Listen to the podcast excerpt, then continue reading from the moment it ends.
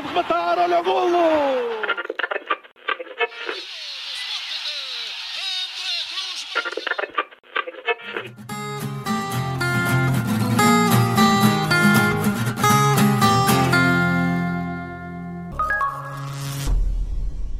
Viva! Sejam bem-vindos ao oitavo episódio da Noventena do Matraquilhos, a série em formato podcast que narra as histórias e histórias do futebol português nos anos 90. Neste episódio, vamos falar daquilo que aconteceu na temporada 97-98. Olá, Rui Silva. Olá, Pedro Fragoso. Falhar o apuramento para o Mundial em França foi o grande trauma desta temporada? Uh, foi, foi um grande trauma, sim. E acho que sim, foi, foi estás, estás a bater no sítio certo, aquele, aquele Alemanha-Portugal que também já falámos um pouco no último episódio, uhum. uh, marcou e, e, estas contas no estas contas 22 anos depois são sempre mais fáceis de se fazer, mas é muito, é muito simples chegar ali e ver que se, que se Portugal tivesse vencido na Alemanha dependia apenas de si e provavelmente venceria o grupo com o apuramento direto e fica sempre aquele trava um bocadinho a marco. Viva Rui Malheiro! Viva Pedro, viva Rui! Estamos no antepenúltimo episódio da noventena. No anterior fez história. Exatamente, ninguém diria. No anterior fez história, neste relataremos história e nos próximos dois também. O final dos anos 90 no futebol português é bem louco. Não, completamente. Uh, sem, sem, qualquer, sem qualquer dúvida. Ainda que me pareça, uh, este é um ano diferente porque há um investimento extraordinário de Benfica e de Sporting, principalmente do Sporting entre os dois, mas dos dois, mas o Sporting pelo, pela, pela possibilidade de entrada na Liga dos Campeões, que acabou por se confirmar, uh, acaba por ter capacidade financeira para um investimento que o Record na altura, na, na, seu, no seu, na sua revista de pré-época, pré uh, disse que os dois juntos andaria por volta dos 6 milhões de contos em aquisições que era um verdadeiro balúrdio para a altura. Mas uh, saliento, e porque me parece óbvio, apesar do, do reforço uh, contundente, quer de Sporting, quer de Benfica, o Futebol Clube Porto era amplamente favorito para a conquista de um ATI inédito tetra, e inédito tetra para o Futebol Clube Porto, porque é verdade que o único tetra do futebol português até aí era o Sporting Clube de Portugal. Exatamente. Bom, vamos arrancar de imediato então para 97-98. A revista do Record, que o Rui Malheiro falou ainda agora, uh, da apresentação de época, colocava na capa o título Milhões. Sporting e Benfica investem para combater a hegemonia do Porto. Era este o título e subtítulos da revista da apresentação. Para esta temporada, então, os dois principais clubes de Lisboa queriam impedir o tetra portista. O Sporting um, a conseguir vencer, tinha sido o único a conseguir vencer quatro títulos de campeão consecutivo, queria continuar a ter esse privilégio. O Benfica, autor de vários tricampeonatos no passado, não queria ver o rival do Norte a fazer algo que nunca conseguira fazer. O Porto, depois do inédito tri na sua história, alimentava o sonho do Tetra, agarrado aos golos de Jardel, que aparecera como um furacão na época anterior. 96, 97 foi um ano excelente para os Dragões, que dominaram a Liga como quiseram, fizeram uma boa prestação na Liga dos Campeões, onde o fosso entre as equipas dos principais campeonatos e das ligas mais periféricas, como a nossa, começava a acentuar-se e o Porto apenas falhara na Taça de Portugal. Varzinha Académica voltavam ao convívio dos grandes nove anos depois, juntamente com o Meirense. O Clube Alentejano gostou do sabor da primeira divisão em 95-96 e só passou um ano na divisão de honra. O Boa Vista tinha acabado de vencer a Taça de Portugal na primeira época sem Manuel José, uma temporada que terminou bem, mas que foi bastante atribulada. Boa Vista partia para 97-98 com ambições de voltar a lutar pelas competições europeias e parecia que, para além de Vitória de Guimarães, poderia ter também a companhia um Sporting de Braga, que foi uma das grandes revelações da temporada 96-97, depois de um início apagado nesta década de 90. No editorial do tal suplemento do Record, Rui Cartachana escrevia incrédulo sobre como um clube de média dimensão do futebol espanhol levava um dos craques do futebol português, isto depois de três épocas consecutivas, o Campeonato Nacional ter perdido várias figuras nacionais importantes como Rui Costa, Fernando Couto, Paulo Souza, Dimas ou Cadete. As regras da Liga dos Campeões estavam em mutação e a prova consolida-se cada vez mais como prova milionária, já que os milhões que resultam da participação e vitórias em jogos na prova são e serão muito importantes para os clubes nacionais a partir daqui. Estamos definitivamente numa nova era do futebol, cada vez mais global, uma mudança que já verificamos e comentamos nos episódios anteriores, mas que talvez atinja aqui outro ponto alto. Veremos se é assim mesmo ao longo do episódio. Rui Malheiro, o que nos traz de novo então? O campeonato 97-98, isto se recuarmos até julho de 1997. E a começar, talvez, não sei se queres ir por aí, pelos bancos, porque a época 96-97 teve muitas chicotadas psicológicas ao longo da época.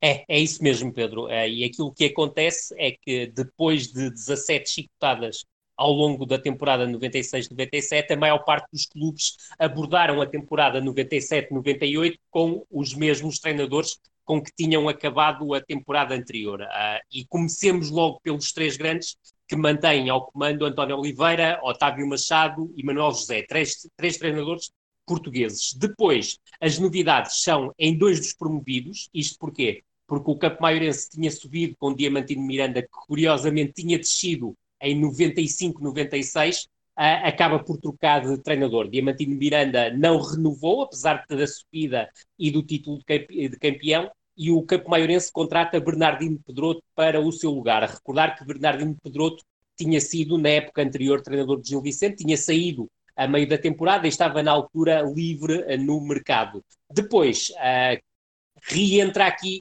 o fenómeno uh, Vitor Oliveira. Vitor Oliveira sobe à Académica no terceiro lugar, uh, mas não continua. Isto porquê? Porque rumo à Leiria com mais um objetivo, e durante o episódio tu falarás sobre isso, uh, veremos se Vitor Oliveira consegue aqui mais uma subida de, de divisão no seu currículo.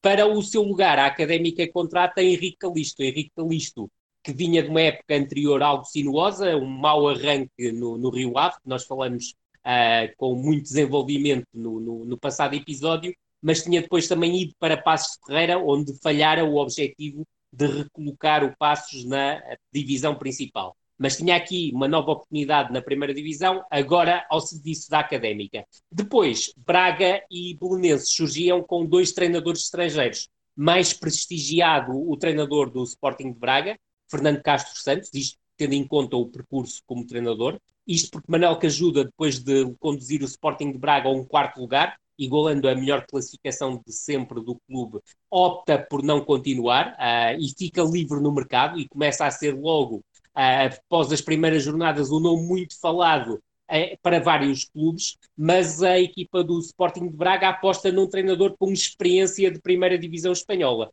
porque foi buscar o treinador ao Celta de Vigo, Fernando Castro Santos, volto a repetir, ah, e Fernando Castro Santos tinha um percurso extremamente interessante no futebol espanhol, porque consegue levar o Compostela do quarto escalão até ao primeiro escalão, mantendo-o no primeiro escalão antes da experiência no Celta. E depois o, o Belenenses acaba por eh, contratar uh, para o lugar de Vitor Manuel, que abandonou o clube no final da temporada e é também um dos treinadores que fica livre em termos de mercado. Contrata uma grande referência do clube como jogador, o internacional búlgaro Stoico Mladenov, jogou no Belenenses de 86 a 89 com amplo êxito, um treinador que estava a dar os seus primeiros passos, tinha estado no Olhanense, no Olhanense sem, grande, sem grande sucesso, uma passagem também pelo CSKA de Sófia e ingressa no Belenenses como novo treinador. Os pontos principais em relação a novidades da temporada de os tocaste, uh, salientava também aqui o aparecimento das primeiras sociedades esportivas, foi algo muito falado ao longo da temporada e que ajudaria a mudar o futebol português. Creio que foi uma ideia que não se confirmou, pelo menos do meu ponto de vista. Depois, sete suplentes, não, eh, sete suplentes no banco em jogos europeus, é uma novidade, acontece pela primeira vez esta temporada e depois, durante a temporada, também vamos perceber que as transformações no Benfica, e nomeadamente a mudança de presidente, acaba também por uh, fazer com que a SIC acabe por ficar com todos os jogos em casa do Benfica a partir do momento em que o novo presidente chega aos destinos dos encarnados. Exatamente, sobre o Benfica falaremos mais daqui a pouco, porque nesta nossa viagem, início desta nossa viagem pelos três grandes uh, no campeonato 97-98, vamos primeiro para o outro lado da segunda circular. Vamos até Alvalade, Rui Silva. O Sporting de Otávio Machado terminou a época 96-97 deixando boas impressões e desta vez foi eh, ele foi a escolha para técnico principal para o arranque da época leonina. Muitos reforços, muito dinheiro, a esperança de entrar na Liga dos Campeões Em julho e agosto, o ambiente em Alvalade era bem diferente daquele que se haveria de viver no final da temporada, em maio, quando o Sporting falhou o pódio do campeonato pela segunda vez nesta década de 90. Rui Silva, vamos ao filme leonino de 97-98. A imagem do que aconteceu pós 94-95, o Sporting volta a dar um passo em falso depois de uma boa temporada e vai terminar no quarto lugar, a três pontos do, do Vitória de Guimarães e com apenas um ponto de vantagem sobre o sexto. Uh, o verão de 97 marcou o timing perfeito para a entrada em definitivo do projeto Roqueta em Alvalade. O clube está na pré-eliminatória da Liga dos Campeões, com boas previsões, uh, antecipa a chegada de, de, vários milhões, realiza a oferta pública de ações da Sporting SAD e garante posicionar-se para poder ser sustentável sem depender de bolas que batam no poste. Uh, o banco tem, tem estabilidade, e aqui o banco é de suplentes. Otávio arranca finalmente uma temporada depois de ter sido bombeiro de serviço nas duas épocas anteriores. O plantel prepara-se para a eliminatória da Liga dos Campeões, o investimento é grande. O francês Didier Lang chega do Metz e há dois, dois grandes investimentos com brasileiros. Carlos Miguel, do Grêmio de Porto Alegre, para fazer 10, e Leandro Machado, do Valência, para garantir um, verdadeiro goleador da equipa, depois de uma temporada em que o melhor marcador no campeonato não foi além dos seis golos. Chegam ainda outros dois brasileiros, ambos defesas, chamados Nené e Vinícius, eh, que, digo eu, não deixaram grandes saudades. Eh, também para o quarteto defensivo é contratado Quimberto, ao Vitória de Guimarães, e para a baliza chega Nelson, do Torriense. Em sentido contrário, as saídas mais relevantes são as de Sapinto, eh, entretanto suspenso pela Federação Portuguesa de Futebol, e Domingues. O futuro da época do Sporting joga-se muito em agosto, senta-se na eliminatória com o Beitar de Jerusalém, e depois de um nulo em Israel, os responsáveis lirinos ganham confiança, confirmam um terceiro grande investimento, o argentino Bruno Jiménez, que entretanto responde por Bruno Marioni, e garantem a estreia na fase de grupos, depois de uma vitória fácil em Alvalade por 3-0, com destaque para dois golos do reforço Leandro. As coisas pareciam começar bem, mas a época seria tudo menos positiva o calendário, como havia uma grande pressão no início, do, no início da época, no calendário, e as deslocações no campeonato não eram simples. Na, eh, deslocações a Faro, Guimarães, Luz, Barreiros e Antas nas primeiras nove jornadas. E o que é certo é que Otávio Machado não chegou sequer ao jogo com o Futebol Clube do Porto. Até lá o Sporting já tinha perdido nove pontos no campeonato, visto quatro jogadores expulsos. As expulsões foram uma das imagens de marca do Sporting nesta temporada. Eh, e a estreia Liga dos Campeões, que foi positiva, com um 3-0 ao Mónaco de Costinha num relevado lastimável, foi, acabou por ser fraco consolo para uma época que não traria praticamente nada de positivo. Os reforços começaram a perceber, começaram a demonstrar que não eram verdadeiros reforços. Carlos Miguel foi um flop, Bruno Jiménez contribuiu apenas uma vitória sobre, sobre o Leeds na Liga dos Campeões e Leandro, apenas, apesar dos 16 gols em todas as competições, alguns de, de excelente uh, destaque, era problemático na sua rapidez. Tão depressa passava a noite no Algarve, como aparecia a treinar em Alvalade de manhã. Uh, depois de Otávio Machado chegou Francisco Vital, uh, conseguiu um empate nas Antas, curiosamente num jogo em que os Leões somam mais duas expulsões, mas faz apenas sete jogos a ter ser substituído pelo chileno Vicente Cantatore. O terceiro treinador da época durou 26 dias e durou ainda menos encontros, apenas uma derrota e uma vitória no campeonato, e um triunfo na despedida da Liga dos Campeões com os tais belgas do Liersk, que curiosamente tinham Ralf Eisenhutel no plantel. Com os belgas, o Mónaco e o Leverkusen, o Sporting terminou na terceira posição com 7 pontos. Eh, nesta altura, todo o Sporting estava em mudança. A cantatória tinha sido escolhido por Norton Matos, mas o dirigente também acabaria por ser substituído por José Cossei. No plantel, Agi pediu a, a rescisão, Afonso Martins e Dia Lang entraram em conflito aberto com o chileno, eh, mas este conflito durou pouco tempo, porque Cantatória, 26 dias depois, acabou por sair. O quarto homem do leme foi Carlos Manuel, que após 14 jornadas tinha apenas menos 2 pontos com o Salgueiros do que a equipa de Alvalade. O cenário da época do Sporting era terrível, eliminado na UEFA, ainda vivo na Taça de Portugal, e quinto lugar no campeonato com os mesmos pontos do Benfica, mas a 4 de um surpreendente Rio Ave, 5 do Vitória de Guimarães e a um já irrecuperáveis 11 do Futebol Clube do Porto.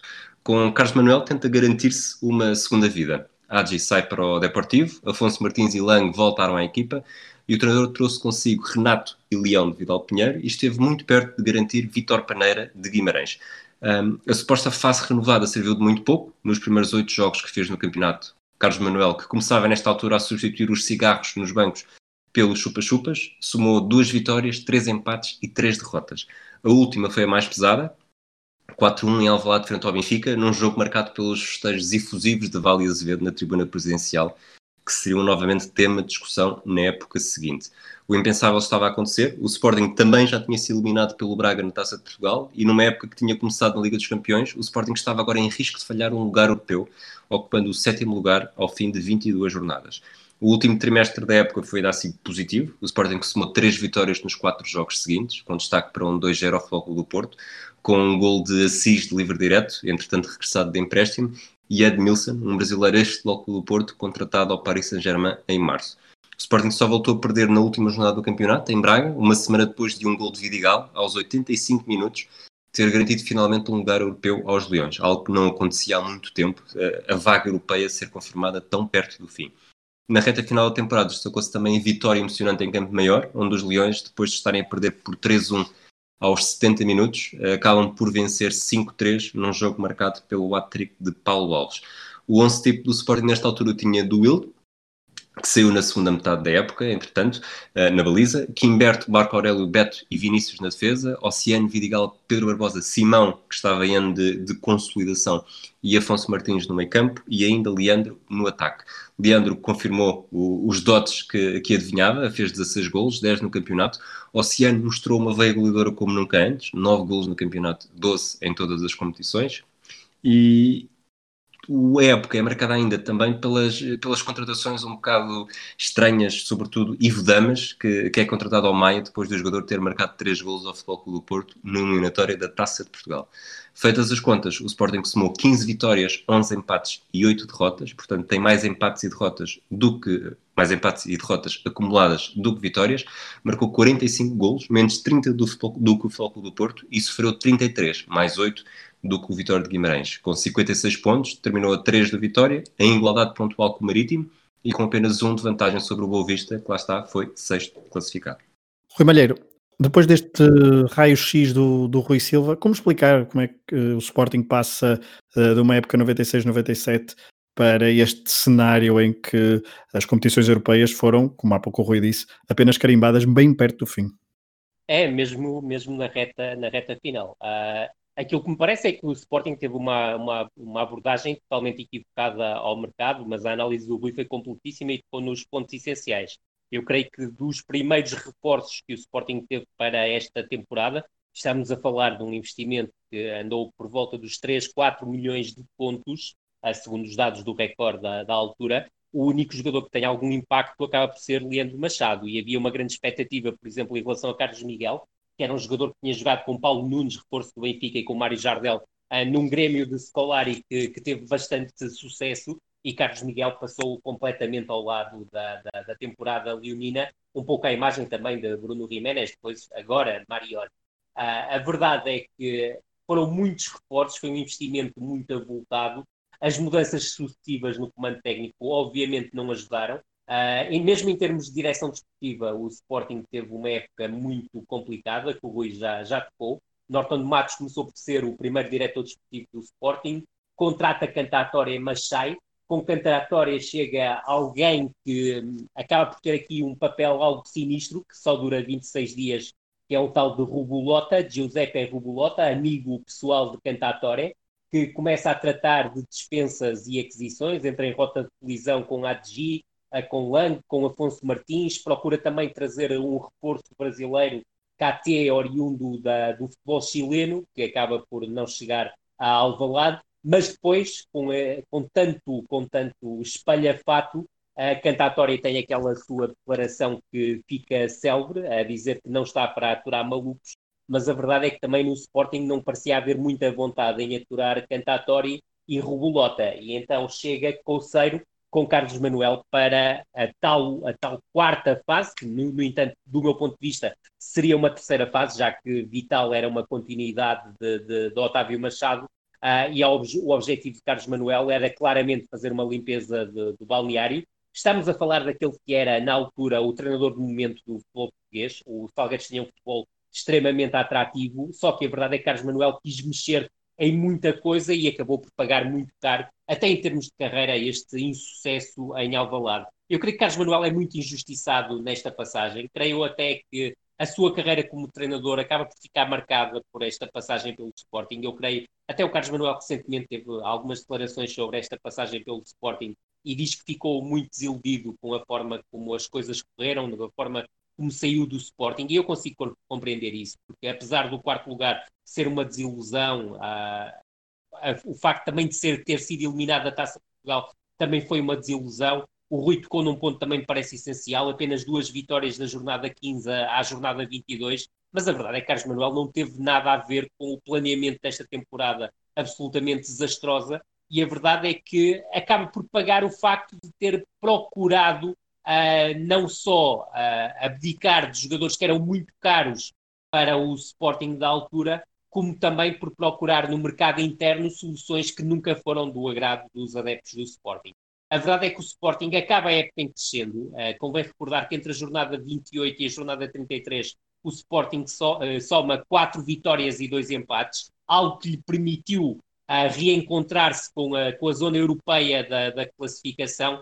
Tem uma vitória extremamente importante sobre o Futebol Clube do Porto, num jogo em que mostra superioridade sobre aquele que viria a ser o tetracampeão nacional, mas também creio que Carlos Manuel paga e muito caro a derrota em casa diante do Benfica, numa grande exibição da, da formação orientada por Graham Souness, que vence 4-1 em Alvalade e creio que esse acaba por ser, juntamente com a eliminação nos quartos de final da Taça de Portugal diante do Sporting de Braga, os momentos mais baixos da passagem de Carlos Manuel pelo Sporting, mas volto a frisar, quando se vai buscar um treinador como Carlos Manuel na altura, e volto a frisar, o treinador do momento do futebol português entre dezembro e janeiro, eu creio que se devia estar muito mais a pensar naquilo que seria a próxima temporada do que uh, nos resultados imediatos da, daquela que era a presente temporada, ou seja, 97, 98. E Carlos, e Carlos Manuel, ao assumir o risco de, de, de passar de um Salgueiros a lutar pela zona europeia com o Sporting, curiosamente, para a formação de Alvalade, acaba por pagar um preço demasiado elevado para algo que não parece tão negativo como possa parecer. Uh, já falaremos sobre a equipa que ficou em terceiro lugar, depois vamos abandonar o Sporting, quarto lugar em 97-98. Rui Malheiro, vamos ao Sport Lisboa e Benfica, que terminou em segundo, apesar de, no início da temporada, este, este lugar também ter sido assim uma espécie de miragem. Nos primeiros oito jogos oficiais da temporada, apenas uma vitória, logo a abrir, depois mudanças na direção do clube, que impuseram também uma mudança na equipa técnica que deu resultado imediato à custa também de algumas transferências. Isto depois de transferências ao longo da época, isto depois do verão ter sido tudo menos parado. Rui Malheiro, vamos à análise do Benfica 97-98, que começou com o Manuel José, mas que depois de um naufrágio em Vila do Conde, saiu da equipa encarnada. É verdade. Uh, eu, no final do, do, do, episódio anterior, em relação à, à parte do Benfica, já tínhamos falado sobre essa questão, ou seja, depois da derrota da Taça de Portugal e de um final de época muito amargurado para o Benfica, no fundo, a, a Manuel José estava um bocado na posição em que ficou Carlos Manuel em relação ao Sporting, mas a direção do Benfica decidiu manter Manuel José em funções, mas percebia-se que havia uma contestação por parte dos adeptos, sobretudo à direção, mas também ao treinador, ah, e sobretudo parecia-me que o ambiente entre direção e treinador estava excessivamente crispado, nomeadamente entre o diretor de, de futebol António Figueiredo e o treinador Manuel José. Algo que não impediu o Benfica de atacar muito forte o mercado. Nuno Gomes e Sanchez chegavam de Boa Vista, já estavam contratados antes da final da taça e na final da, da taça os dois jogadores acabaram por ser absolutamente nucleares para a vitória do Boa Vista. Juntava-se a isso uma longa novela em torno da aquisição de Paulo Nunes ao Grêmio de Porto Alegre, um jogador que fazia dupla com Jardel no, no, no, na, na, formação uh, brasileira. Paulo Nunes chega com um grande esforço financeiro por parte do Benfica, mas a verdade é que nunca se adapta ao futebol português. Chega também um defesa central competentíssimo, provavelmente um dos melhores defesas centrais que passou pelo futebol português, diria até desde sempre, não só na década de 90, que era Gamarra, defesa central paraguai, contratado ao Internacional de Porto Alegre. Depois também, uh, numa segunda linha de aquisições, podíamos juntar aqui Minto, uh, contratado ao Chelsea e Talment ao Feyenoord, uh, aproveitando o Lei Bosman e o facto de serem jogadores em final de contrato. E depois também Ovtchnikov, que tinha sido uma revelação no jogo entre o Lokomotiv de Moscou e o Benfica para as competições europeias do exercício anterior. Paulo Madeira, que regressava à luz depois de uma boa temporada no Belenenses. Jordão, revelação no Estrela da Amadora, rumo à luz e chega também um tal de Leônidas, contratado ao Spartak de Moscovo, uh, que ficou também um jogador catalogado para sempre como um dos eternos flops uh, do Benfica. A estes não se juntou alguém que animou muito a pré-temporada do Benfica, que foi um jogador que era internacional pela Coreia do Sul, uh, Seo Jung-won, uh, que uh, no Benfica fica para a história como Tamagotchi, que era algo que na altura era moda uh, e como uh, era fácil associar o Tamagotchi a um jogador coreano, ficou essa alcunha para o jogador que acabou por não assinar contrato pelo Benfica, apesar de ter agitado e muito a pré-temporada dos encarnados, porque era quase uma mascote para os adeptos do, do Benfica. Em termos de saídas, Manuel José fez uma limpeza de, de balneário, para além dos jogadores dispensáveis, como era o caso de Braçar, como o Varzim, Marinho para o Campo Maiorense, Pedro Henriques que sai e vai para o Futebol Clube Porto, onde não vinga, Iliev que segue para o Bursaspor da Turquia, Paulão para a Académica, Assam para o Farense e Mauro Ares para o Estrela da Amadora. Há também saídas de jogadores com os quais não parecia que Manuel José contasse muito. Estou a falar do caso concreto de Bermudas, que vai para o Boca Bruno Caires, que até começa a temporada no Benfica, mas logo após a primeira jornada rumo ao Celta. Amaral, médio defensivo brasileiro, que vai para o Palmeiras. Uh, Valdo, uh, que segue para o Japão, para o Nagoya, Nagoya. E Valdir Bigode, que tinha deixado boas indicações no final da temporada, mas que regressa ao Brasil para representar o Atlético Mineiro, recordando que o Benfica para o ataque tinha contratado Nuno Gomes e Paulo Nunes, para além de tal, mantém este mais para os corredores laterais. Uh, havia também um problema em relação ao Benfica, um problema que me parece que era importante em termos de plantel do Benfica, que era a questão relacionada com Edgar. Edgar não renovou o contrato com o Benfica, aborda esta temporada em último ano de contrato e desde muito cedo era apontado como futuro reforço do Real de Madrid, algo que se veio a concretizar, ainda que o jogador não tenha representado o Real Madrid já que foi envolvido num negócio uh, em direção a Malga. No entanto, fica esta temporada no Benfica, ainda que pouco utilizado, algo que uh, acaba por ser uh, de ruptura em relação àquilo que se verificara no, no, exercício anterior, ou nos dois exercícios anteriores, em que Edgar surgia aqui como jogador revelação. Portanto, mais uma pré-temporada muito agitada, com uma quantidade enorme de reforços, e Manuel José uh, cai, tal como disseste e muito bem, na, após uma derrota em Vila de Conde. O Benfica até começa o campeonato com uma vitória robusta, 4-0 diante do Campo Maiorense, mas depois perde uh, nas Antas diante do Vitória de Setúbal, casa emprestada dos Chadinos, uh, por 1-0, empata em casa com a Académica 1-1, perde em Bastia a meio da semana Uh, para na primeira eliminatória da, da Taça UEFA, na primeira mão da primeira eliminatória da Taça UEFA, e depois em Vila do Conde, com Prodome na baliza numa exibição desastrosa, perde por 3-1 com o Rio Ave e Manuel José cai. Com isto cai também a direção de Manuel Damasio, que antecipa também o cenário de eleições, e enquanto não havia eleições, e Manuel Damasio assumia que não iria ser candidato às eleições, abrindo aqui espaço para o ressurgimento de um tal de João Vale Azevedo mas também de outros candidatos, como Luís Tadeu, que surgia como principal opositor de João Vale Azevedo,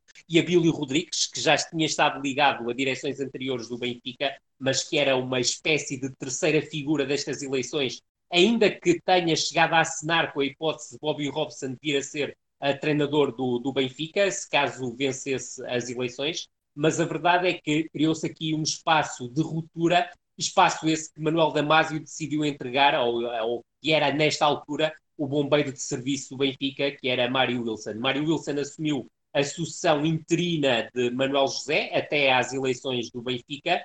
É certo que uh, recebeu a equipa a oito pontos do Futebol Clube do Porto após, a quatro, após quatro jornadas e entrega a equipa a Graham Sunas a oito pontos do Futebol Clube do Porto após oito jornadas. Eh, não foi uma má passagem de Mário Wilson pelo Benfica, mas a verdade é que foi eliminado pelo Bastia em casa, não conseguiu dar a volta à eliminatória, empate 0 a 0, e o Benfica a cair na primeira eliminatória da Taça UEFA. Sofre também um empate em casa diante do Sporting, um jogo muito insípido, uh, que acabou com, com um nulo, e também tem um empate em Braga, ou seja, o Benfica acaba por não aproveitar os deslizes pontuais que o Futebol Clube do Porto começou a ter. Com isto chega Vale Azevedo à, à presidência do Benfica, com um discurso belicista, populista e a tentar ser agregador. Cria logo uma guerra com o Futebol Clube do Porto, fomenta também uma guerra com o Olivetti Esportes, do, desviando os jogos para um contrato com a SIC. SIC tinha tido um papel preponderante na promoção de um candidato que se transformou em presidente do Benfica e prometeu reforços de peso. O primeiro reforço de peso era um treinador, um treinador que tinha sido um médio soberbo, uh, Graham Souness, antigo jogador do Liverpool, uh, Sampdoria e Glasgow Rangers, aqui já como treinador-jogador. O percurso como treinadora, do meu ponto de vista, não era muito recomendável, apesar de alguns êxitos. Isto porque no Rangers, uh, em época de vacas gordas, em cinco temporadas consegue três campeonatos e quatro taças da Liga, depois passa três anos pelo Liverpool com muitos negócios um tanto ou quanto uh, duvidosos pelo meio, em que ganha apenas uma taça, uma vitória sobre o Sunderland, e recordar que né, este é o início uh, do período em que o Liverpool começa a não ganhar títulos, período que se estende até aos dias hoje, títulos nacionais de campeão, convém uh, salientar. Depois passa também pelo Galatasaray, meio, no meio de tumultos, acaba por conquistar uma supertaça.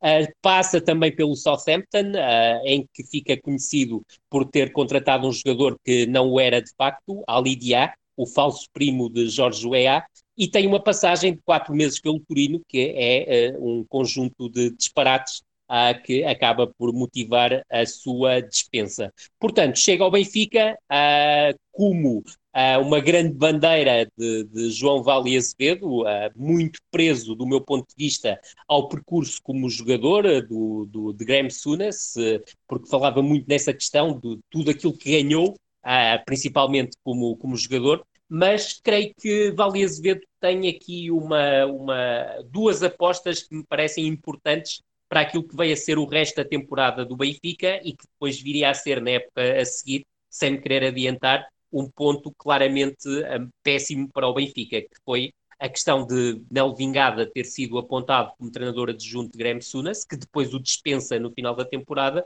e também António Simões ter feito parte da estrutura uh, da direção desportiva do Benfica nesta fase, mas depois também a ter sido preterido uh, devido às opções de Graham Sunas. Graham Sunas começa a ter por ter dificuldades de adaptação a um futebol completamente diferente daquele que estava habituado. Três vitórias, três empates, dois deles em casa diante de Salgueiros Estrela da Amadora e duas derrotas diante de Marítimo e de Futebol Clube do Porto, ambas fora, que deixam o Benfica a 14 pontos do Futebol Clube do Porto à 15ª jornada.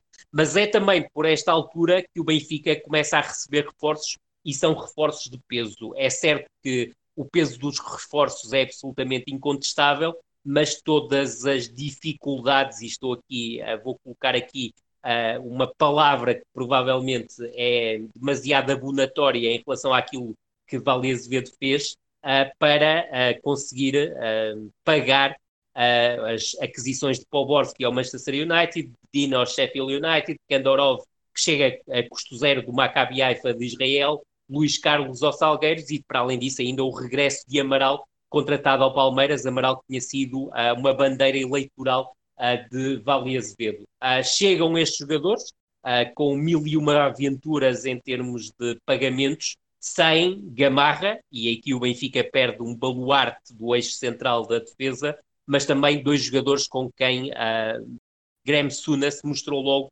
estar pouco disponível para trabalhar, como era um caso de Paulo Nunes, uh, que ruma ao Palmeiras, de onde tinha vindo Amaral, e Talmant, que segue para o Anderlecht.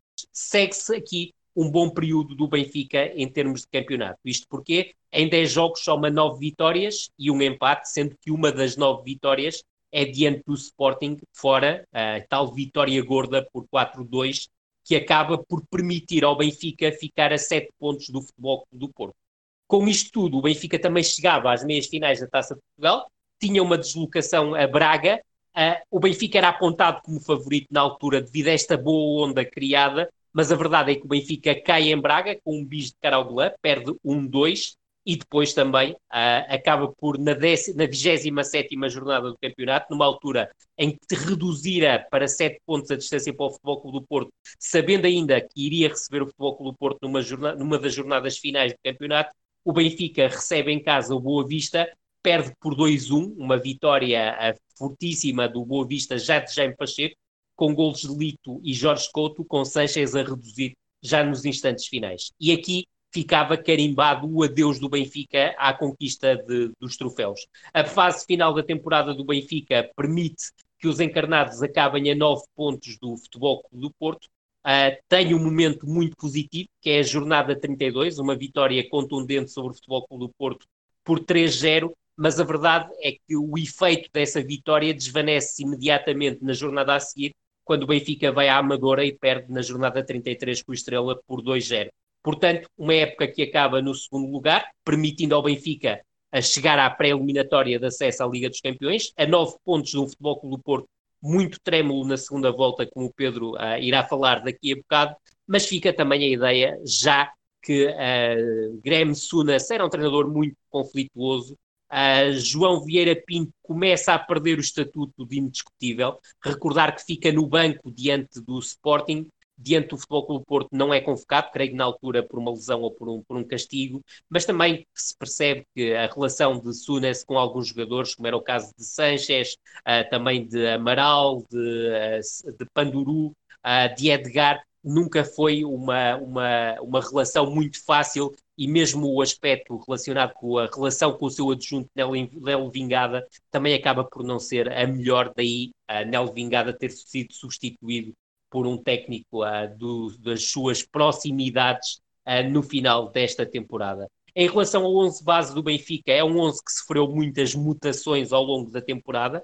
Mais uma vez, o Benfica, ao longo da época, recebe quase duas dezenas de reforços. Tem também uma série de dispensas, quer no início da época, quer a meio da época. Mas se olharmos aquilo que foi o período de Graham Sunes, já somos capazes de encontrar uma equipa base com mais algum sentido. Portanto, Prudhomme na baliza, dupla de centrais com Paulo Madeira e Ronaldo contar a surgir como alternativa, isto no pós-Gamarra, já que com Gamarra, por norma, a dupla de centrais era formada por Ronaldo e Gamarra. Souza com a Graham Sunas ganha espaço como lateral direito, o que faz com que Calado, que começa a época como lateral direito, surja depois como médio centro. Uh, como lateral esquerdo, Scott Minto era a primeira opção, depois, com o decorrer da época, ela do I começou a ganhar algum espaço uh, como, como opção. A dupla de médio centro, por norma, passou a ser formada por Calado e João Vieira Pinto, com João Vieira Pinto a surgir mais adiantado, muitas vezes nas costas dos dois avançados, mas a verdade é que nos jogos, principalmente de maior grau de dificuldade, um, Graham Sunas acabou por optar por utilizar Calado com Tiago, Tiago que surge em ótimo plano uh, nesta fase final de época, mas depois, estranhamente, deixa de contar para Graham Sunas. Kandorov é a opção mais regular a, Calado e a Tiago. Sanchez e Panduru vão se apagando ao longo da temporada. Nos corredores laterais, dois reforços de Sunes, Poborski à direita, Luís Carlos à esquerda, e depois na frente a dupla de ataque que fez furor com Sunes, Nuno Gomes e Brian Dean. Recordar Nuno Gomes, 18 golos, melhor marcador do Benfica, e Brian Dean, em 4 meses uh, de encarnado, uh, marca 7 golos. E cá está, uma dupla, uma dupla muito profícua e que ajuda a explicar uh, de sobremaneira a chegada do Benfica ao segundo lugar na fase final da temporada. Rui Silva, alguma nota este Benfica 97-98? Já que falei em 96, 97 do El Adriui e de sua estatística horrível sem vitórias, uh, dizer que, que, isto dizer agora sem, sem verbo, uh, dizer também, ou gostava de dizer também, que o, as primeiras seis vezes que o El Adriui é convocado nesta época, o Benfica não vence. E em cinco delas, o El Adriui está em campo. Portanto, o azar manteve-se é para 97, 98.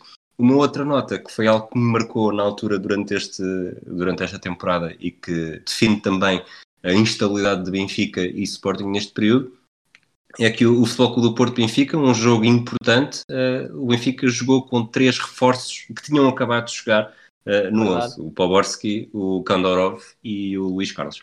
Inscritos no dia anterior. Exatamente, portanto foi, foi chegar, ver e perder apesar de perder, mas apesar de ter dado boa réplica. Se calhar falaremos sobre este Porto Benfica 2-0 mais no final do episódio.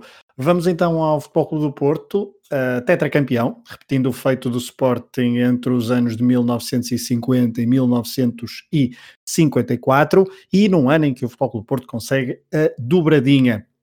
na, segunda, na sua segunda época ao serviço do Porto como treinador, Oliveira consegue algo que nunca tinha atingido como jogador portista, a dobradinha. Torna-se também o primeiro treinador português ao serviço do Porto a atingir este feito, depois de dois treinadores estrangeiros o terem feito então pelo Clube das Antas, Ivites em 1988 e Justrich em 1956. Vamos então ao filme de uma época que terminou em beleza, mas que não foi tão espetacular como o anterior, bem pelo contrário. O mercado de transferências não foi tão produtivo, um, desde logo também a comparação fica difícil, porque se no defesa anterior tivemos Artur, Zalvic e Jardel, um, é difícil competir com um mercado de transferências como este. Estes três homens permaneceram no plantel e isso já era logo sinónimo de favoritismo para os lados das Antas. Vamos primeiro às saídas. João Pinto, eterno capitão, retirou-se. Edmilson saiu para o PSG, uma baixa que poderia ser importante bem como também a saída de Domingos Paciência para o Tenerife.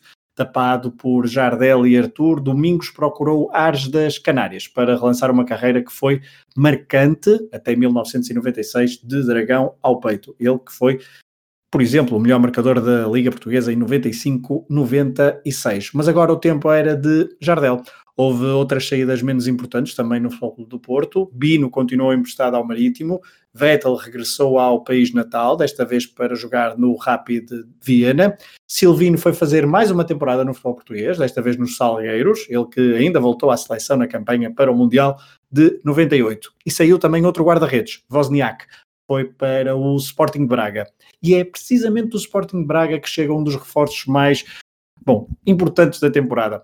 Rui Correia é contratado para tentar finalmente afastar o fantasma de Vitor Bahia. Foi uh, o guarda-redes mais utilizado, mas está, esteve longe de ser indiscutível.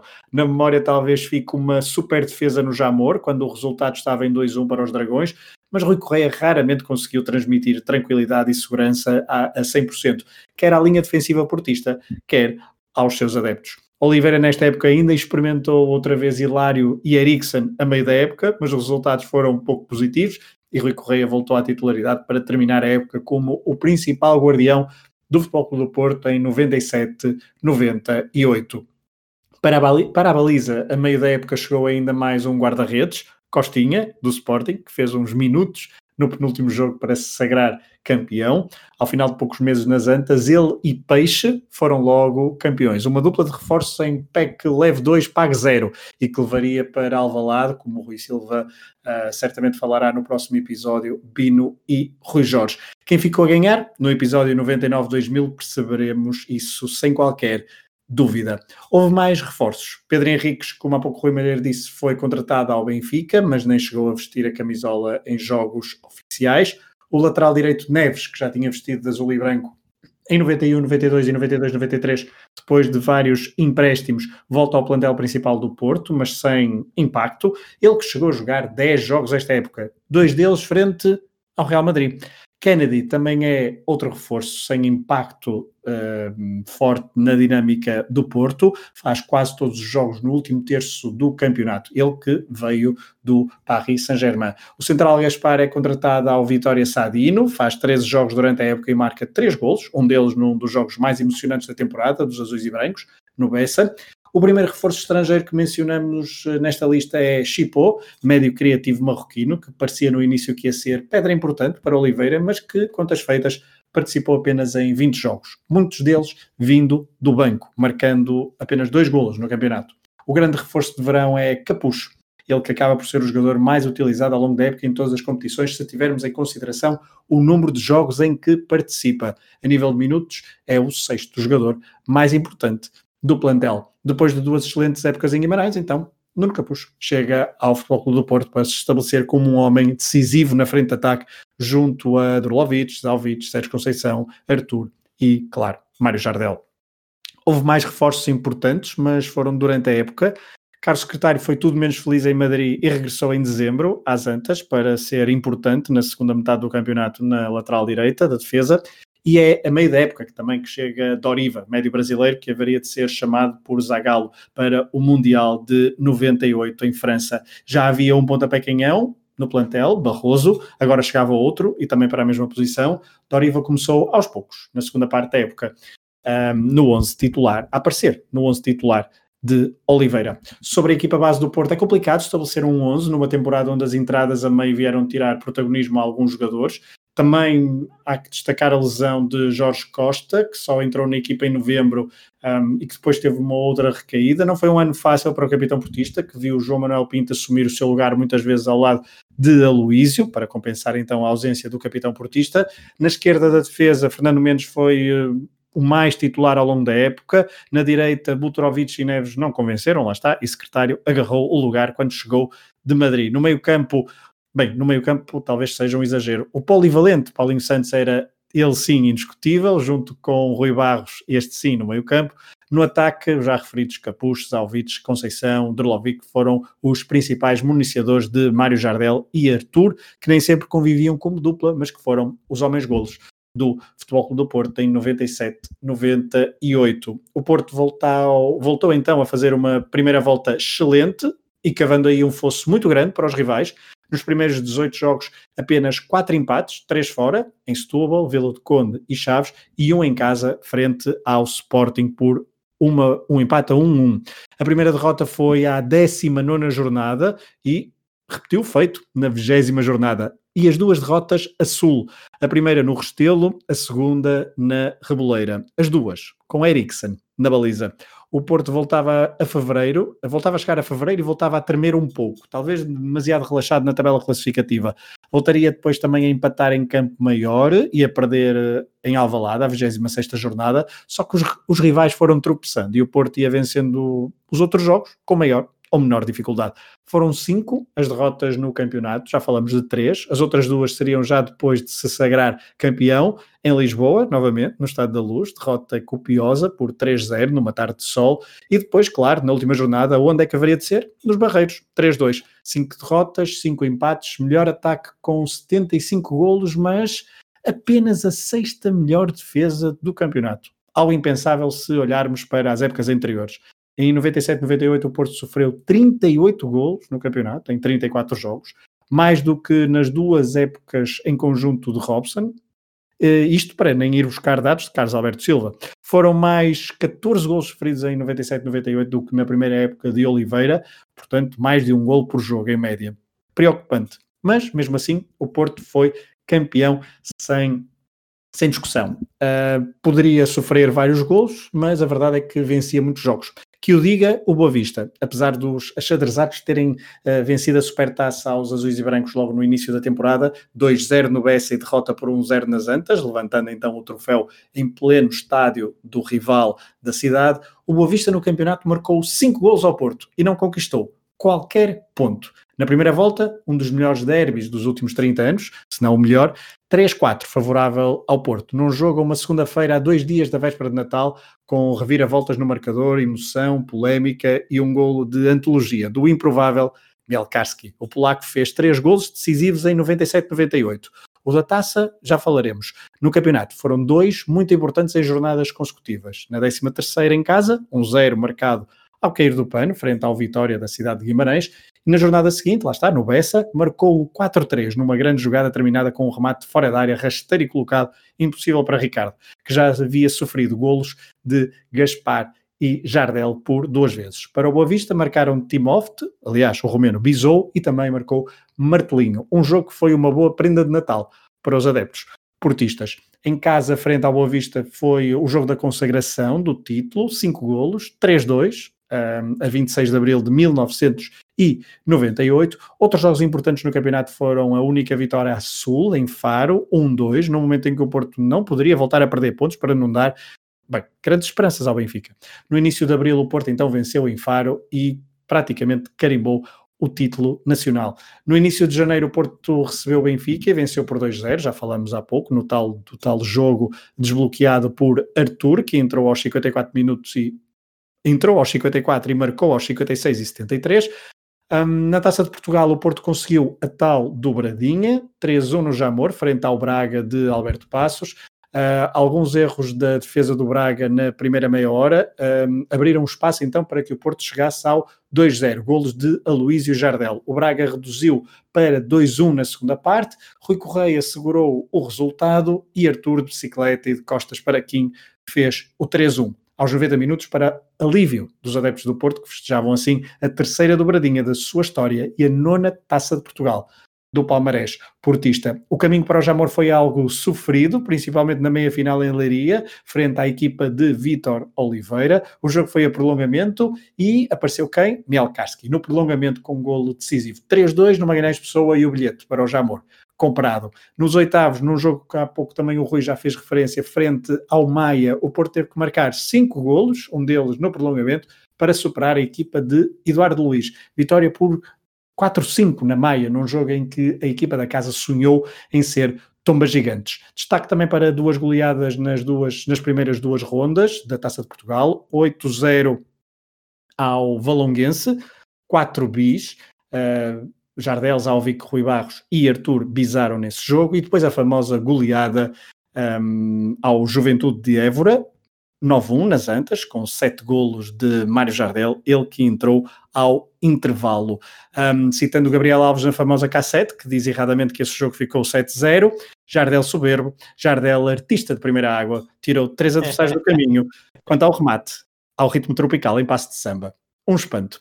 Bem, foi assim que Gabriel Alves descreveu um dos sete golos de Jardel aos alentejanos, o tal gol em remate de letra. Jardel que foi novamente a figura do Porto 97-98, que na Europa no, um, na Liga dos Campeões, não passou da fase de grupos, arrancou, as três primeiras jornadas eram bastante complicadas, tinha uh, duas deslocações um, à Grécia, Olympiacos e também a, a Trondheim frente ao Rosenborg e recebia em casa o Real Madrid. Foram três derrotas que complicaram o cenário do Porto na Liga dos Campeões. A derrota 1-0 eh, na Grécia, perdeu em casa 2-0 frente ao Real Madrid e também o mesmo resultado, derrota 2-0 em Trondheim. Depois, nos dois jogos em casa com o Rosenborg e Olympiacos, quando era obrigatório vencer, eh, empatou com o Rosenborg, eh, ganhou ao Olympiacos 2-1 e depois foi goleado em Madrid na última jornada 4-0. Rui Malheiro, o arranque do Porto é decisivo para que, mesmo com os deslizes a meio da época, o título nunca tenha sido verdadeiramente posto em causa. Mas quando é que se começou a sentir o fim de ciclo de Oliveira nas Antas? É, o Futebol Clube do Porto foi líder do início ao fim da, da prova e apesar de todos os tumultos em relação a António Oliveira, e cá está, a, a, aquilo que nós já tínhamos falado no episódio anterior e veio exatamente ao encontro da tua questão, é que um, a relação de António Oliveira com a imprensa tornou-se mais acicatada ainda. Uh, os donos da bola dedicaram muito espaço a António Oliveira. Chegamos a ter, uh, chegou-nos até aquela, aquela frase do, de, do, do, médico do Futebol Clube do Porto da altura, José Carlos Esteves, se, se, não estou em erro, da tentativa de homicídio por, uh, por meio audiovisual. Portanto, vemos até que ponto chegaram as, as discordâncias de António Oliveira com alguma imprensa e as guerras que foi criando ao longo da temporada, guerras essas que também passaram pelo grupo de jogadores, porque houve desentendimentos que foram públicos, quer com Sérgio Conceição, quer com Jardel. Agora, a verdade é que António Oliveira cumpriu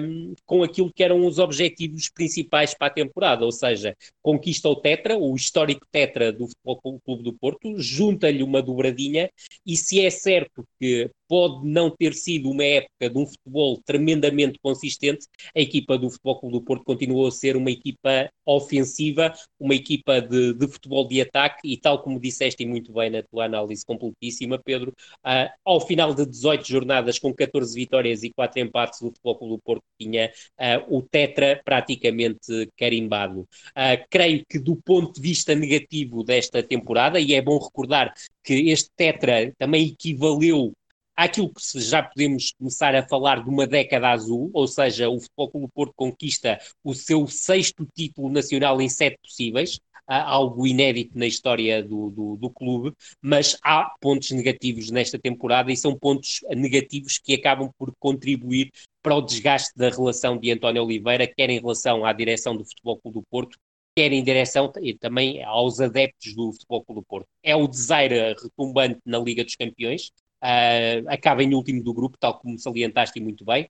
A época começa com uma derrota na Supertaça que era imprevista face àquilo que, que, que apresentavam Futebol Clube do Porto e Boa Vista na altura, recordando e reforçando a tua ideia que era um Futebol Clube do Porto de continuidade, reforçado por uma das principais figuras do campeonato anterior, Capucho, oriundo do Vitória Sport Clube, mas depois há uma segunda volta de uma inconsistência total, são cinco derrotas, Luz, Alvalade, Restelo, Amadora e Barreiros, cinco derrotas nesta segunda volta, às quais ainda se junta os empates em Campo Maior e Setúbal, o que faz com que o Futebol Clube do Porto, a Sul, tal como disseste muito bem, só tenha vencido em Faro, um jogo que acabou por ser muito importante, mas juntar aqui, obviamente, uh, e, há, e, há, que salvaguardar esse aspecto, uh, foi um Futebol Clube do Porto muito inconsistente do ponto de vista defensivo, um Futebol Clube do Porto que continua com o trauma da baliza pós-saída de Vitória Bahia, e é muito difícil encontrar na história de campeonatos nacionais, e não falo apenas de português,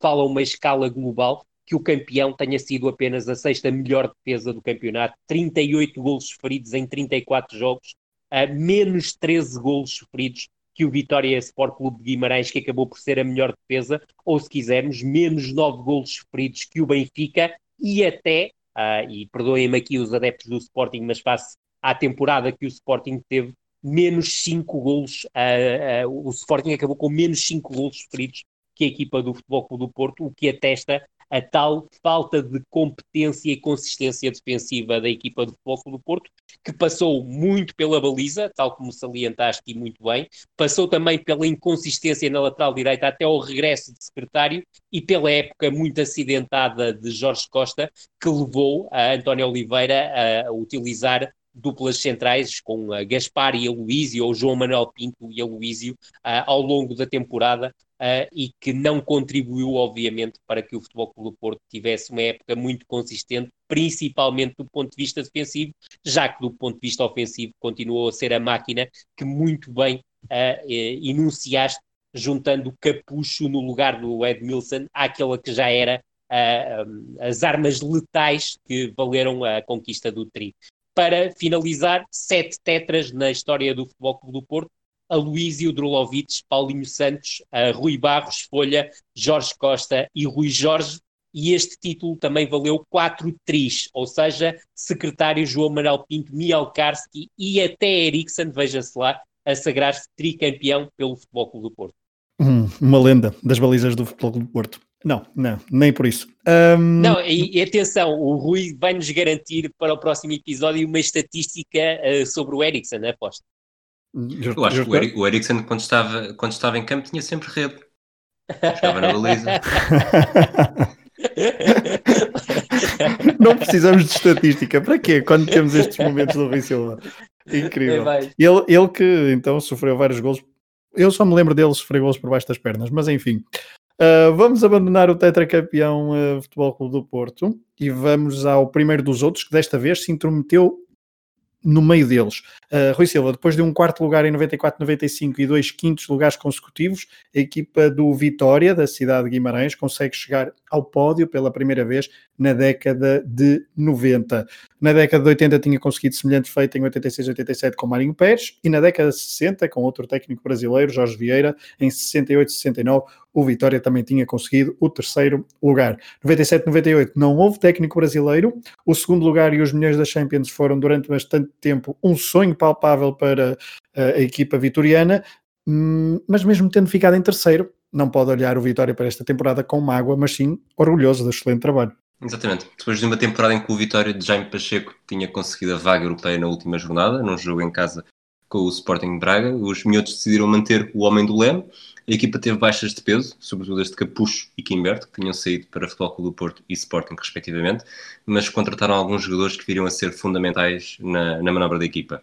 Márcio Teodoro e Edmilson vieram do Marítimo, fazem parte do 11 tipo. Uh, Tito lateral esquerdo vem do, do Chaves, tal como Cassongo, também, também lateral esquerdo que vem do Sporting da Covilhã. Os dois acabaram por discutir a vaga do lado esquerdo da defesa e depois Paiva, contratado ao Farense, tornou-se imprescindível no meio campo. O 11 tipo do Vitória nesta época foi tendo várias alterações, associadas ao momento em que Quinito substitui Jaime Pacheco após a oitava jornada, porque se com Jaime Pacheco a equipa alinhava sobretudo com a dupla de centrais de Márcio Teodoro e Alexandre, eh, com Quinito, Arley Alvarez ganhou por progressivamente a vaga de Alexandre, embora durante vários jogos, sobretudo na reta final da temporada, os três tenham jogado em simultâneo. Uh, sendo assim, um 11 tipo sempre discutível poderá ser descrito como Pedro Espinha na baliza, José Carlos, Alexandre, Márcio Teodoro, Arley e Cassongo na defesa. Márcio Teodoro poderia jogar mais adiantado também, juntando-se ao meio campo. Paiva, Fredrik Soderstrom, Vitor Paneira, Edmilson e Gilmar a completar o 11. Vamos ao início da época. Jaime Pacheco teve uma excelente entrada, três vitórias nos primeiros três jogos, incluindo um 0 ao Sporting, num jogo em que Tito faz um grande gol de livre direto, mas depois até à jornada 8 tudo mudou. Eliminação com o Lazio de Sverno Gunnar Eriksson, que tinha entre outros Nesta, que marcou um gol em Guimarães, Nedved, Mancini e Signori em campo, e 2-1 em Roma. Na Taça de Portugal, a equipa foi eliminada pelo Sporting logo na estreia e no campeonato, as cinco jornadas seguintes tiveram apenas sete, sete pontos conquistados. Eh, não deixa de ser curioso que tenha sido um jogo com o Boa Vista, num empate, que tenha ditado o adeus de Jaime Pacheco e provocado umas semanas mais tarde o início da era Pacheco no Bessa. Uh, regressando a Guimarães, Quinito foi o homem que seguiu, dois anos e meio depois, estava de regresso à cidade de berço e disposto a fazer história. A Estrela Luz com o Benfica terminou com uma derrota, mas a seguir, pela segunda e última vez na temporada, o Vitória encadeou três vitórias consecutivas e estabeleceu-se no segundo lugar com 25 pontos, a 3 do Futebol do Porto e com 5 de vantagem sobre o Benfica e Sporting. Na jornada 13, o Vitória foi às antas com a possibilidade de alcançar a liderança partilhada, mas um gol de Mielkarski, praticamente em cima do minuto 90, portanto Mielkarski sempre a aparecer com gols decisivos, fez com que os vitorianos regressassem à terra e percebessem que o primeiro lugar não ia ser atingido. O campeonato pode não ter sido brilhante, 17 vitórias em 34 jornadas, mas fazer 59 pontos foram suficientes para garantir o terceiro lugar. Na verdade, os 59 pontos foram mais do que os pontos que o Benfica tinha feito na época anterior para ficar em terceiro, 58. Eh, por outro lado, na época seguinte, esta, esta pontuação não daria sequer para ficar em quarto, mas disso falaremos no próximo episódio. No duelo com os grandes, o Vitória sofre quatro derrotas com Porto e Benfica e só conseguiu assumir-se perante o Sporting. Eh, tirando o gol de Tito na primeira volta que dá a vitória, há um empate em Alvalade a um gol que garantiu desde logo a vantagem num eventual confronto direto.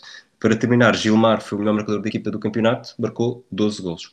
Ramalheiro, já poderás eh, acrescentar alguma coisa sobre o Vitória, mas vamos passar também para o resto do, do, do, elenco do campeonato. Eh, o Boa Vista voltou a falhar a Europa, eh, ou seja, parecia que o Boa Vistão estava a esfrangalhar-se, mas em 97, 98, então, que, como o Rui disse, chega já Pacheco ao Bessa, e todos sabemos como esta contratação é decisiva para se perceber um pouco os próximos episódios e o início do século XXI no Bessa. O Marítimo volta à Europa com Augusto Inácio a ser protagonista pela positiva pela primeira vez nesta noventena. Fernando Santos volta a fazer uma excelente época na Reboleira, face ao contexto. Salgueiros e Rio Ave têm prestações bem positivas, assim como o Campo Meirense, que com Isaías segura-se confortavelmente à primeira divisão. Já o Sporting Braga uh, espanholiza-se e não foram bons ventos que chegaram à cidade dos arcebispos. Rui Malheiro, vamos então às notas sobre revelações e desilusões da primeira divisão nacional. Vamos a isso. O Rui tocou nos pontos essenciais sobre o Vitória de, de Guimarães. É só uh, reforçar uma ideia que nós já tocamos ao longo da, da, desta, desta, deste episódio, uh, mas convém sempre reforçar. O Vitória acaba como melhor defesa do campeonato e isso é algo muito difícil para um clube não grande na história do futebol português alguma vez ter acontecido.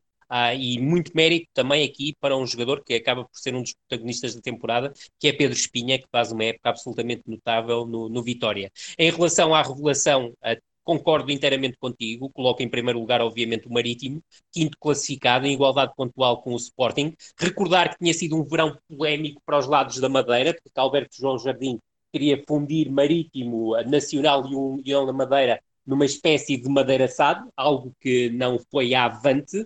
Uh, ainda que avante, quando se fala de Alberto João Jardim, pode ser sempre perigoso.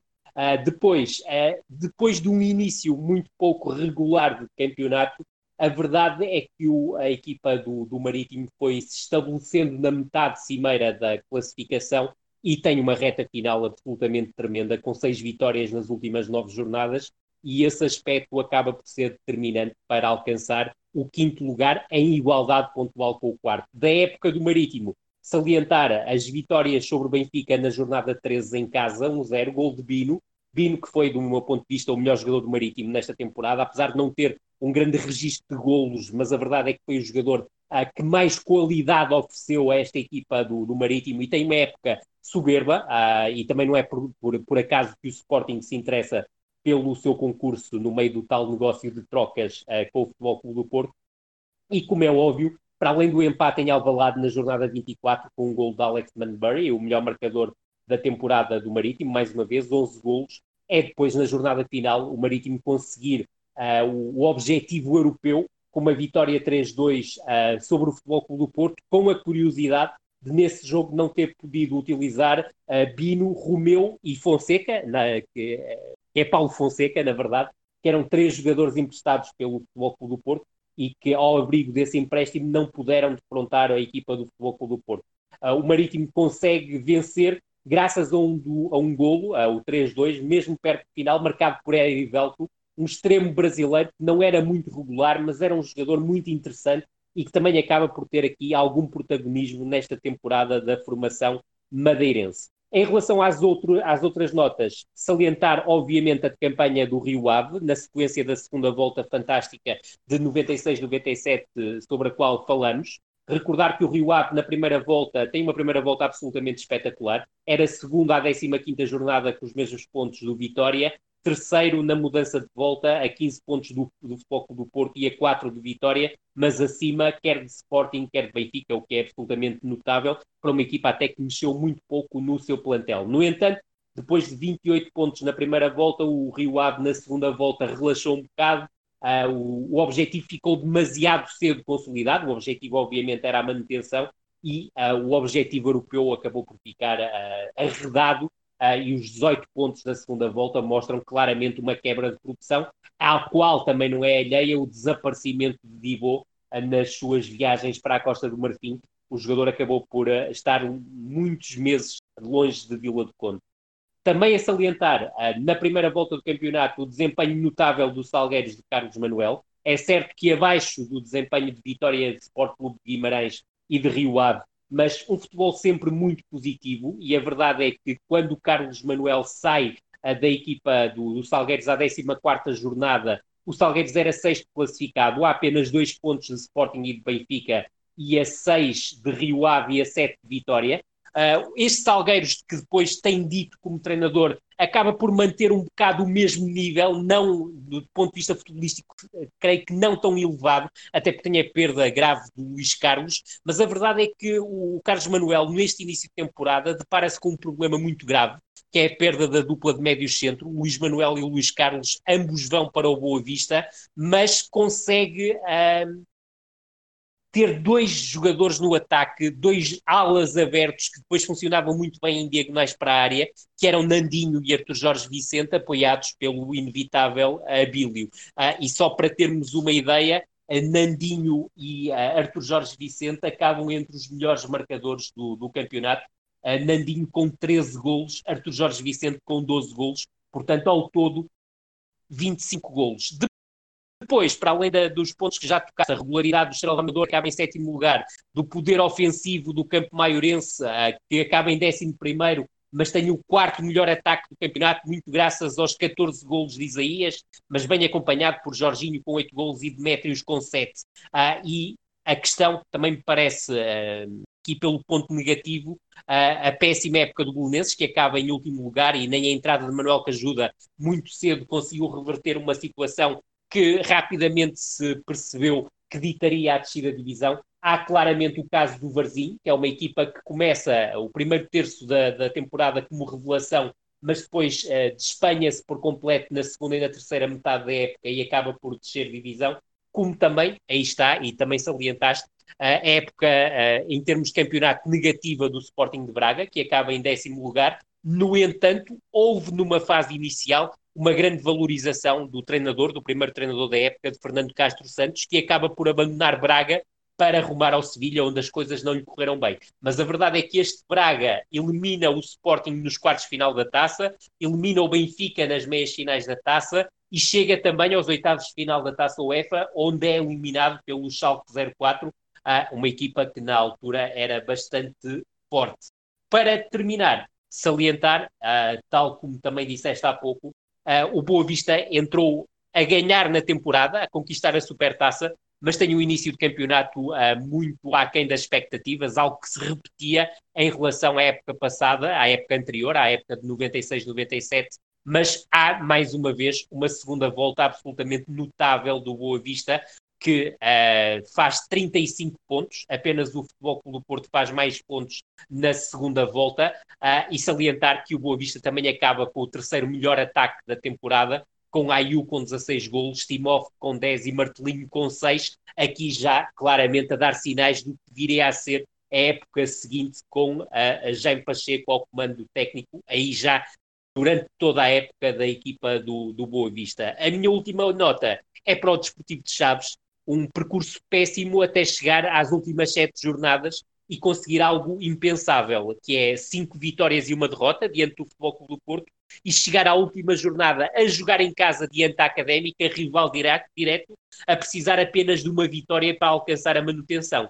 No entanto, na Académica, treinada por José Romão, o primeiro treinador dos Chaves ao longo da temporada, o jogo acaba num nulo e o Chaves acaba por descer divisão, isto até chegarmos a julho, mas isso mais à frente irás falar, porque o Chaves na Secretaria acaba por conseguir a manutenção. São estes os pontos que eu considero mais marcantes da temporada em relação aos outros clubes. Exatamente, falaremos se calhar desse pormenor dos Chaves, uh, pormenor administrativo, talvez no lançamento da, do próximo episódio, para, Sem dúvida. Porque este, porque este até já vai, vai longo. Uh, Rui Silva, já fomos, o Rui Maria já foi desfiando aí alguns nomes que tu uh, certamente nos trarás, porque vamos ao top 10 transferências. Uh, começamos este episódio a falar de milhões, mas normalmente nesta rúbrica tu não costumas trazer que custam fortunas. Não, e acho que, que bom, tenho aqui um, uns reforços mais caros do que outros, mas até porque nesta altura também só os três grandes é que poderiam investir mais e trago sempre só um de cada. Futebol Clube Porto Capucho, chega do Vitória, vai formar um dos melhores ataques que me lembro de ver no futebol português, com Drolovic, Zovic e Jardel. E como disseste, é o jogador com mais jogos disputados no campeonato, com 32, jogador do Futebol Clube Porto. Uh, na luz, Nuno Gomes, melhor marcador com 18 golos na época de estreia torna-se figura na luz e termina o campeonato a marcar 5 golos ao Lessa. Em Guimarães, Pedro Espinha, experiente, vai recuperar a carreira uh, no Minho, titular indiscutível, está no Euro 2000 como jogador de Vitória e dá o salto depois para o Futebol Clube do Porto. Em Alvalade é difícil, mas escolhi, escolhi Leandro, acaba por ser o melhor marcador do campeonato com 10 golos, o melhor marcador do campeonato do Sporting. Uh, tinha um talento incomparavelmente melhor do que o Feitio, uh, faz golos muito bons, de, de golos espetaculares, e só que depois incompatibiliza-se com, com Carlos Manuel e não tem, não tem uma grande época em Alvalade.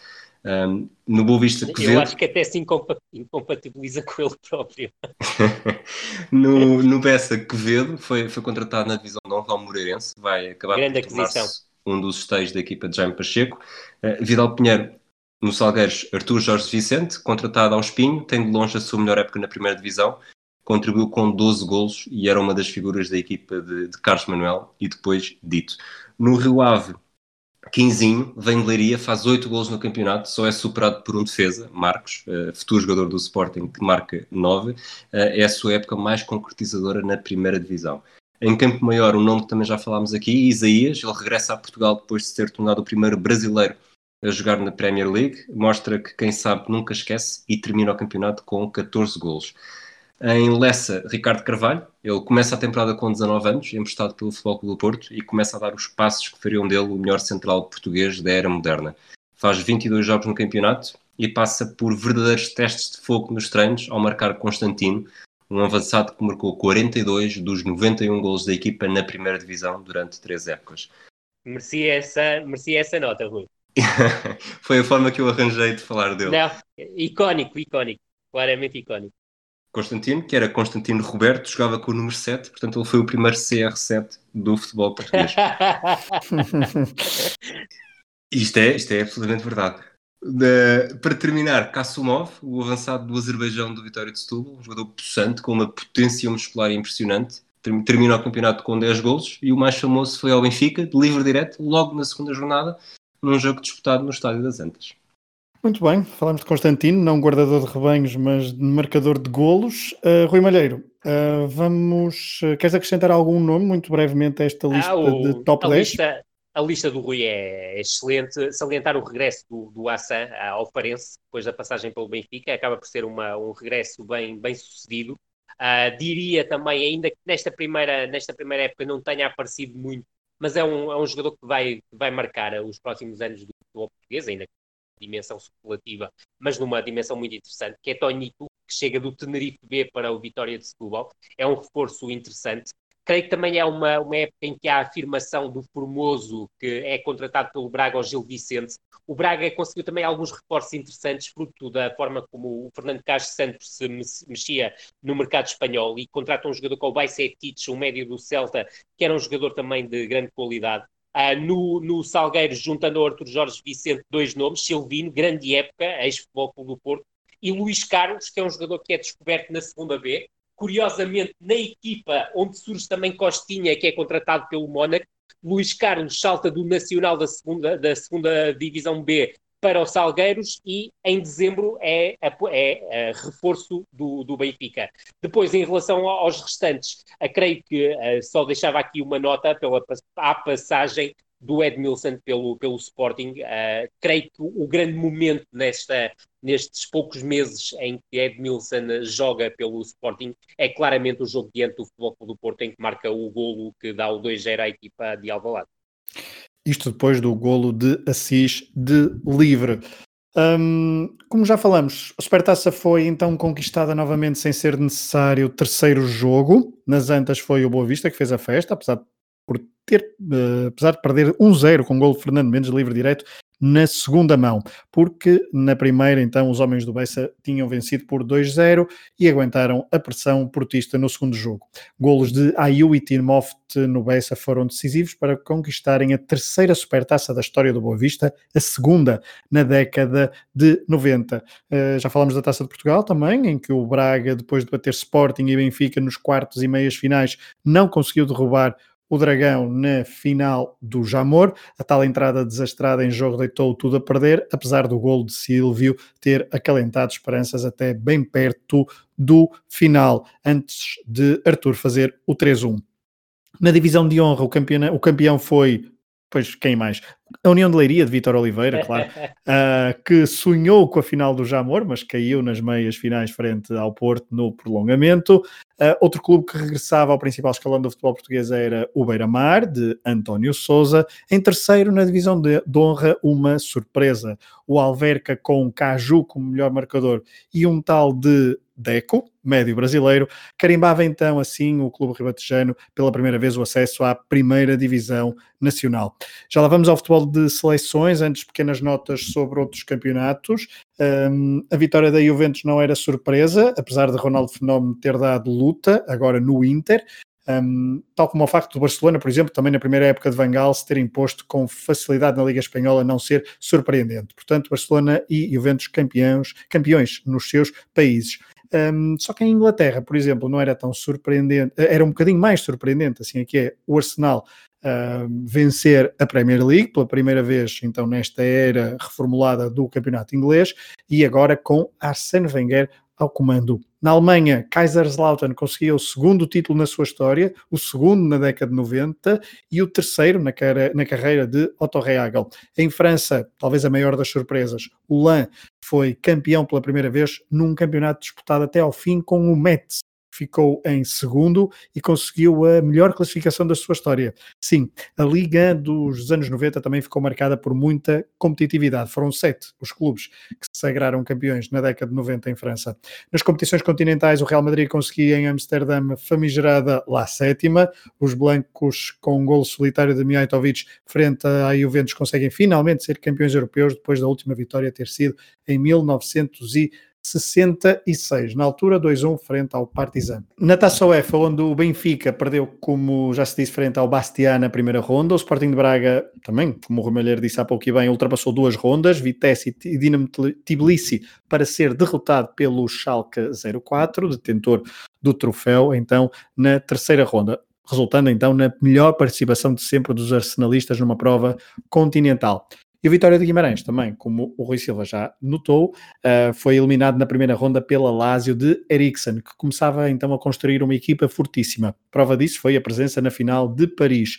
Uh, final de Paris, sim, não me enganei, a partir de 97-98, a final da Taça UEFA, final da Taça UEFA passava a ser decidida em jogo único. Só que a Lazio de Eriksen ainda não estava no ponto, nem preparada para derrotar Ronaldo Luiz, Nazário de Lima, 3-0 do Inter na final. Taça das Taças, onde o Boa Vista não superou a primeira ronda, tendo sido eliminado pelo Shakhtar Donetsk. Os finalistas não foram italianos, mas o treinador vencedor era italiano. Aliás, treinador-jogador. Falamos de Gianluca Vialli e do seu Chelsea, que bateu o Stuttgart de Joaquim Low e Balakov por 1-0. Golo de Zola, mamma mia. Vamos ao futebol de seleções. Um, Portugal falhou o apuramento para o Mundial. A 6 de setembro em Berlim, Marco Batá expulsa Rui Costa e arruína as aspirações portuguesas. O gol de Pedro Barbosa e a bela exibição da equipa de Artur Jorge uh, estavam a ser decisivas para que o sonho de estar no França 98 saísse de Berlim bem vivo, mas pronto, apareceu, apareceu Batá.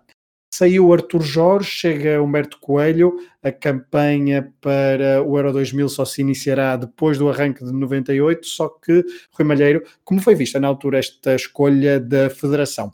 Com muitas dúvidas, e a verdade é que as dúvidas prendiam-se com o facto de Humberto Coelho ter tido apenas experiências como treinador principal na década de 80, ao serviço de Salgueiros e Sporting de Braga, sem, sem êxitos, a verdade é essa, ah, e havia quem questionasse muito a capacidade de Humberto Coelho para assumir o cargo. Ah, a verdade é que Humberto Coelho ah, começou ainda no feito esta época, 97, 98, já a preparar o apuramento para para o Euro 2000 uh, e a verdade é que no primeiro jogo uh, defronta a Inglaterra e perde por 3-0, o que fez acicatar ainda mais aquele grupo mais de contestatários à, à, escolha por parte da Federação Portuguesa de Futebol de Humberto Coelho para o lugar. Mas depois também havia o outro lado, que é, como é óbvio, Humberto Coelho era uma figura uh, com muitas ligações ao Benfica, com uma extensa e fantástica carreira como defesa central do Benfica e, como é óbvio, os adeptos do Benfica naquela altura eram os principais apoiantes da escolha de Humberto Coelho. A verdade é que é uma geração que continuava a reunir as duas gerações de ouro do futebol português. Começavam também a surgir mais jogadores que se juntavam a este grupo ah, e a verdade é que depois o trajeto rumo ao europeu de 2000 acaba por ser muito bem conseguido e a contestação em redor de, de Humberto Coelho vai diminuindo à, à, medida que vão surgindo os resultados e o bom futebol, porque a verdade é que Portugal também praticou bom futebol, não só na qualificação, mas depois na fase final do Euro 2000. Do, do Euro 2000. Fica para o último episódio da noventena, esse Euro 2000. Uh, eh, Rui Silva, no verão de 98 o Mundial francês foi azul, a França foi finalmente campeã mundial em casa, com Zidane a liderar uma geração de ouro, quando tudo apontava para que fosse Ronaldo a centrar as atenções por razões positivas. Rui Silva, que memórias ficam do França 98?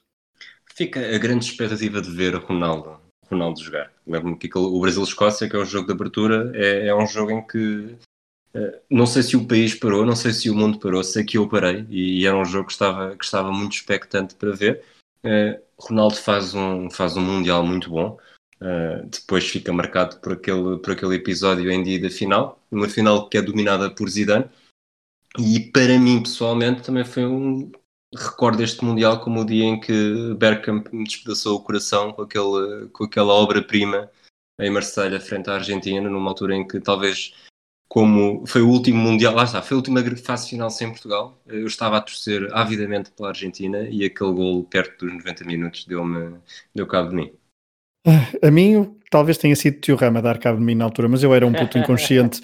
Um, Rui Malheiro, muito brevemente, Mundial de 98 deu-nos uma Croácia que só voltaríamos a ver 20 anos é. depois é. e sem o mesmo fulgor e fantasia, mesmo assim em 2018. Um, deu-nos também, lá está, a Holanda inspirada uh, no Ajax de Van Gaal, mas que esbarrou um, em Tafarel e também nos mostrou uma Alemanha em final de ciclo. Não caiu totalmente em Lyon, foi apenas em Roterdão. Roterdão, cortesia de Sérgio Conceição. Rui Malheiro, notas sobre o Mundial de 98? Ah, eu, eu, reforço as ideias que estavas a lançar. Uh, para mim, o futebol mais apaixonante, os futebols mais apaixonantes, eu utilizo aqui o plural, claramente Argentina, Holanda e Croácia. Foram as seleções que mais me entusiasmaram ao longo da prova, mas estou completamente de acordo com, com o Rui. Ah, eu creio que a maior expectativa em relação ao Mundial de 98 era nós termos a oportunidade de ver Ronaldo. E, e é bom recordar que Ronaldo chega a este Mundial depois dessa final contra o Malásio, que já era uma super equipa naquela altura. uh, e como é óbvio, a expectativa em redor de Ronaldo, que naquela altura era o melhor jogador do, do, do mundo, uh, e do meu ponto de vista até com, uh, com larga distância sobre a concorrência, era, era enorme. Uh, e foi, para mim foi muito triste chegar ao dia da final e perceber que Ronaldo não estava em campo, ou seja, estava, mas estava a fazer figura de corpo presente, e é uma história, do meu ponto de vista, ainda muito mal contada, o que é que aconteceu naquele dia em relação ao número 9, ao R9, absolutamente fantástico. Um jogador que, do, do meu ponto de vista, se não fossem as lesões, obviamente figuraria uh, na primeira linha de jogadores da história do futebol mundial. É, eu acrescento, acho que nunca, nunca senti, uh, nunca, eu não vi Maradona, portanto só comecei a ver futebol nesta, nesta noventena, exatamente, e portanto acho que nunca, nunca vi nenhum jogador assim a começar. Acho que nem, nem com o Lionel Messi me entusiasmei tanto no início, mas lá está, se calhar era por ser mais miúdo. Vamos terminar este episódio com, como habitualmente, alguns jogos-chave e algumas memórias. Uh, Rui Malheiro, que jogos-chave um, e brevemente sobre 97-98 que deu então o Tetra ao Futebol do Porto.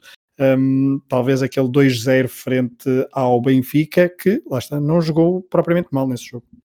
Não, de maneira nenhuma, até pelo contrário, mas salientar e muito brevemente há quatro jogos que me parecem importantes ao longo da temporada, além do que eu vou destacar, e muito bem já disseste que é o Benfica 0.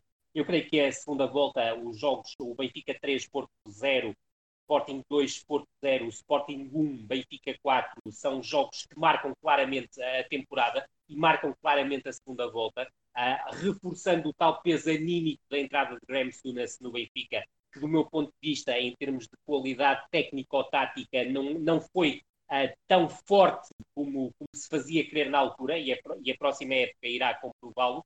Juntar também aqui o, o épico jogo entre o Futebol do Porto e o Sporting na nona jornada do campeonato, em que o Sporting consegue um empate a um uh, nas Antas, uh, reduzido a novos jogadores, e obviamente declara as declarações corrosivas de António Oliveira no final do jogo, quando diz que o Sporting gastou 3 ou 4 milhões em reforços, mas não tem estou do campeão e que preferia ter desfrontado o Sporting com 11 jogadores, porque aí tinha a certeza que ganhava.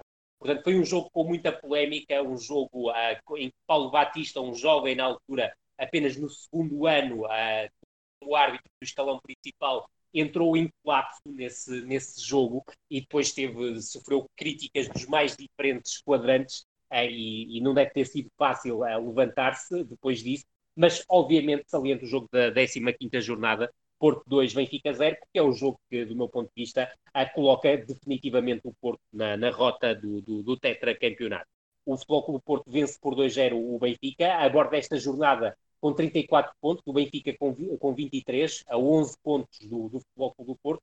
Na tabela classificativa, no meio ainda estava, estavam o, o Vitória com 28, o Rio Ave com 27 e o Sporting, curiosamente, com os mesmos pontos do Benfica, 23 e depois da vitória do Futebol Clube do Porto, o Futebol Clube do Porto fica com 37 pontos, mais 9 do que a equipa do Vitória, que perde nessa jornada e fica com 28 em igualdade pontual com o Rio Ave, que empata com o Sporting nessa jornada. Portanto, o Sporting fica com 24 nessa jornada, Salgueiros 24 e o Benfica cai para a sexta posição com 23 pontos. Em relação ao jogo, um Futebol Clube do Porto em 4-3-3, Rui Correia na baliza, secretário já foi o lateral direito do Futebol Clube do Porto nesse jogo, Jorge Costa e Gaspar como dupla de centrais, Rui Jorge, lateral esquerdo, Paulinho Santos, médio mais defensivo, e aqui a grande curiosidade, Sérgio Conceição e Zaovic como médios interiores, Capucho e Drulovic como alas. E Jardel uh, no ataque. Portanto, um 4-3-3 muito bem definido. Contra o Benfica em 4-4-2,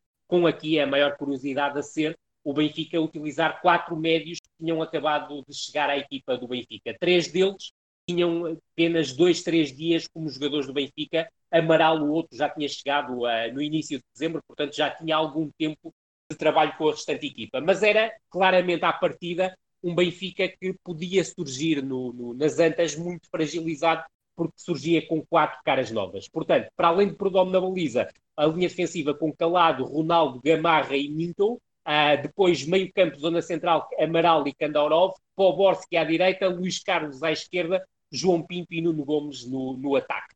Uh, este jogo começa com o Futebol Porto claramente por cima, a procurar os corredores laterais para chegar às zonas de finalização, a procurar envolver muito a direita, a combinação entre secretário Sérgio Conceição e Capucho, uh, mas o Benfica reage e reage muito bem e está mesmo perto de chegar à vantagem aos 19 minutos, numa combinação pelo corredor central entre Poborski e Kandaurov, que de forma precipitada percebe a saída e bem de Rui Correia da baliza, mas tenta um chapéu uh, com grande fotogenia, mas a bola acaba por passar ao lado do poste. Quem não gostou nada disto foi uh, António Oliveira, que percebendo o crescimento do Benfica, mexe logo na equipa ao minuto 33, retirando o capuz por opção, e fazendo entrar Rui Barros. Com isso, passa Sérgio Conceição para a ala direita e Rui Barros para o posto de médio interior direito, procurando com isso oferecer maior equilíbrio. A verdade é que o jogo manteve uma toada de equilíbrio, com o Benfica sempre atrevido em busca do golo, até que ao minuto 59, eh, aliás, até que ao minuto 54, eh, António Oliveira lança Arthur e mexe claramente com o jogo, porque tira Rui Jorge, passa Paulinho Santos para o corredor esquerdo, uh, faz regressar Sérgio Conceição à zona central, ainda que mais para uma posição de segunda, uh, segundo avançado, e coloca Arthur a partir do corredor direito. E aos 56 minutos, a partir do corredor direito, o Arthur cria o lance, cria e finaliza o lance do golo. Isto porque parte para uma situação de um contra um contra Scott Minton, leva a melhor, há um movimento muito curioso de secretário nas costas de, Arthur que atrai Gamarra face à falta de apoio defensivo por parte de Luís Carlos e é nesse buraco que Arthur acaba por aproveitar o movimento diagonal para fazer 1 a 0. A verdade é que o Benfica reage bem à situação de desvantagem, continua em busca, em busca do golo uh, e há a expulsão dupla de João Pinto e, e Paulinho Santos numa nova altercação que, eh, gera uma, uma, que gera uma expulsão aos 64 minutos. Aí António Oliveira reage imediatamente a colocar a Luísio como lateral esquerdo, uh, reorganizando a equipa num 4-4-1, com o Arthur como unidade móvel na, na frente. Já o Benfica, que já tinha feito duas substituições antes da expulsão, acaba por ser um pouco prejudicado por essas alterações. Isto porquê? Porque uh, a perder por um zero, a Sunas, de forma algo estranha, retira Nuno Gomes e coloca Talman como falsa referência ofensiva juntamente com João Pinto, e um minuto antes da expulsão, a Sunes decide arriscar, tira Amaral e coloca Panduru como médio centro ofensivo, juntando-o a Kandorov, ou seja, dois médios centro claramente de características ofensivas. No entanto, é o Benfica que está perto do empate, primeiro no remate de Kandorov uh, de livre, na sequência de, da sequência do lance da expulsão de João Pinto e de Paulinho Santos, que Rui Correia larga, mas Minton na recarga em excelente posição acaba por atirar contra Rui Correia e depois mesmo o Benfica acaba por chegar ao gol num lance mal invalidado por António Costa, já que Kandorov não utiliza a mão para fazer o golo que valeria aí o empate ao Benfica. É o Futebol Clube do Porto que acaba por chegar ao 2-0 mais uma vez, uh, uma contra-transição, um contra-ataque venenoso da equipa do Futebol Clube do Porto. Nasce tudo num desarme de secretária Luís Carlos, que partia para, uma, para um lance de contra-ataque do Benfica, e depois Sérgio Conceição, muito bem no corredor central, a buscar a ruptura, a isolar Arthur, que na cara de Prodome não desperdiça e faz o 2-0. Fica também, no final do jogo, as críticas de António Oliveira a, a, a Graham Sunas, a dizer que era impensável o Benfica conseguir vencer uma equipa com a dimensão do Futebol Clube do Porto, utilizando três reforços que tinham chegado ao clube dois ou três dias antes e com isso, obviamente, estavam uh, com uma clara falta de rotinas. Como notas uh, uh, de apoio a este jogo, salientar que tinha sido o dia de eleições no Futebol Clube do Porto, Pinta Costa apresentava-se com uma lista única, foram poucos os votantes, mas uh, conseguiu obviamente uma vitória extremamente confortável e antes do jogo o Futebol Clube do Porto apresentou Doriva, que chegou ao Estádio das Antas com a camisola da seleção brasileira e saiu com a sua nova camisola de reforço do Futebol Clube do Porto. Muito bem, há pouco estavas a falar da substituição, Rui Maneiro, do, de António Oliveira na primeira parte. Não sei se haverá estatística, mas António Oliveira fez várias substituições várias. na primeira parte. Foi isso que Sem uma dúvida. Das, uma das marcas, imagens de marca de António Oliveira no Aliás, passagem. até se não me engano, se não me engano, Pedro, no jogo do Benfica Futebol Clube do Porto, no 3-0, a vitória do Benfica, o Benfica marca com o Dino aos 16 e o Poborski aos 24 e aos 33 minutos, lá está, o tal minuto mágico, uh, o António Oliveira retira o Kennedy e o Rui Barros e lança o Drulovic e o Zaovic e aos 45 minutos, ou seja, ao intervalo, já tinha as três substituições esgotadas porque ainda retirou o Capucho e colocou o Jardel. Imagem de marca então de António Oliveira. Rui Silva, para terminar, alguma memória em particular? A minha uh, é ter usado o Carlos Manuel para convencer os meus pais a comer chupa-chupas. E a tua? uh, eu, acho, eu acho que é mundial. Este ano é mundial e aquele Brasil-Escócia e o Argentina-Holanda.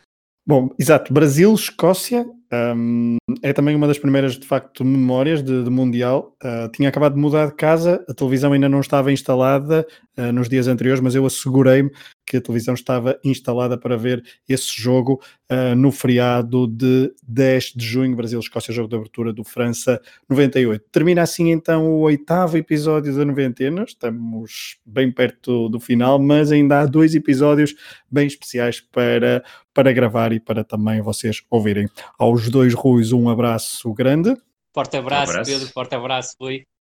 Cumprimentos a todos. Um, um, obrigado por esta viagem, obrigado a vocês, ouvintes, por terem estado desse lado. Fiquem connosco para os dois próximos episódios, porque a noventena está a chegar ao fim. Obrigado por ouvirem, um abraço a todos.